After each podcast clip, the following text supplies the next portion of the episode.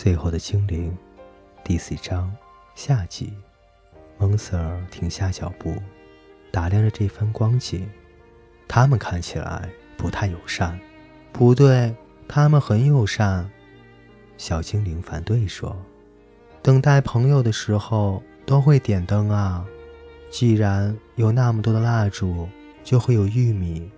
这里一定是个好地方，一定会有桌子放了玉米、栗子，还有蜡烛，也许还有盘子，甚至有张真正的床，还有大壁炉。我们快点进去吧。不行，我们就在这里睡觉，然后明天悄悄溜走。”离开这个地方，越远越好。为什么？蒙 Sir 回答道：“因为他们那座友善的吊桥，火把点得像生日蛋糕，却像贝壳一样紧紧地闭着，看起来就像个很难进去却更难出来的地方。”小精灵问道：“什么是贝壳呀？”那是一种海里的东西，还就是黑色山脉。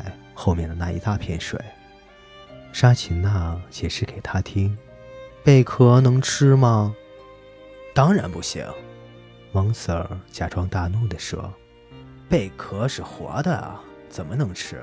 它有生命，它会死掉，它会思考，甚至还会写诗呢。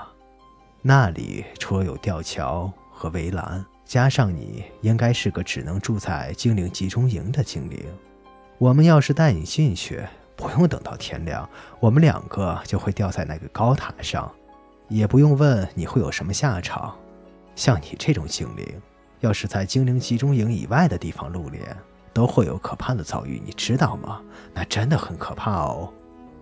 他们把行李放下，开始去捡枯枝和松果来生火。蒙 Sir 砍下两根大一点的树枝，架起来做了个小棚子。像一个兽窝，好让大家晚上可以过夜。沙琴娜找了苔藓、蕨类植物和干草铺在地上，这样睡起来就会软一点。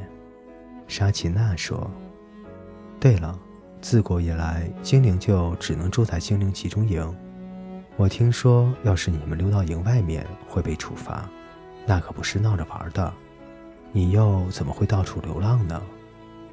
小精灵说：“我住的精灵集中营被水淹没了。”这个记忆让他难过极了，两眼充满了忧伤，变成了模糊的灰色。原先的蓝色消失了，全部都淹在水底下，所以外婆就叫我走。走去哪？我也不知道，反正走就是了。可是，难道你外婆不会法术吗？哦，比方说给水加热了，让水消失，像夏天的小水塘一样，诸如此类的事。一点点水就可以，像一碗水那么多就可以。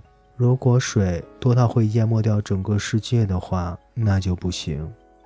妈妈又去了那个回不来的地方。对我来说，妈妈是我的爱；对外婆来说，妈妈是她的女儿，所以外婆后来就没有法力了。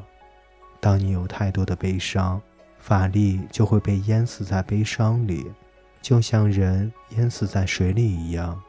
要是你用力梦想什么事，事情就会成真哦。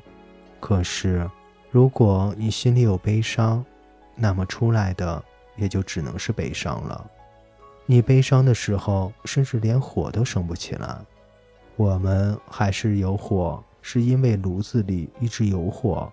要是火熄了，我们也就没有火了。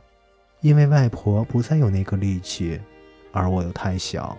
后来水来了，连炉子里的火也熄了。后来水越来越多，外婆对我说：“走吧，到哪里去？”我问她，她说。除了这里，哪里都可以。水涨得连岗哨都淹没了，他们不会拦住你。走吧，我太老了。可是你能走，走吧，不要回头。所以我就走了。一步一步走在水里。可是我回了头，在精灵集中营里面，小房子都没有门，连窗子也没有，只是一个开了口的洞。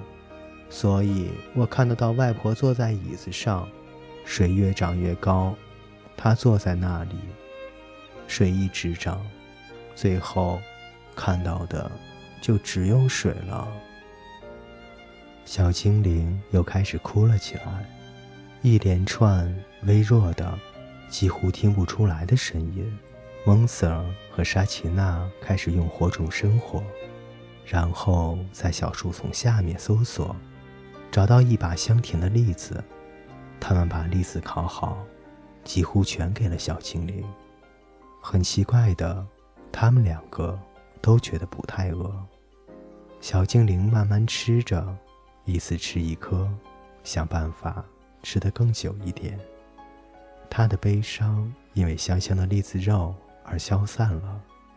在他入睡之前，本来又想到一个给狗的名字，狗的毛跟栗子一样，不过狗会跑，会叫，栗子只会默默地待在原地，既不会来舔你的脸，也不会摇尾巴，所以栗子这个名字。也不好，他得想一个更好的。可是还没有想到，他就在火边睡着了，就在人类男人和人类女人中间，身上还裹着羊毛围巾。各位听众朋友，《最后的精灵》第四章下集为您播讲完毕，欢迎您的继续守候与收听。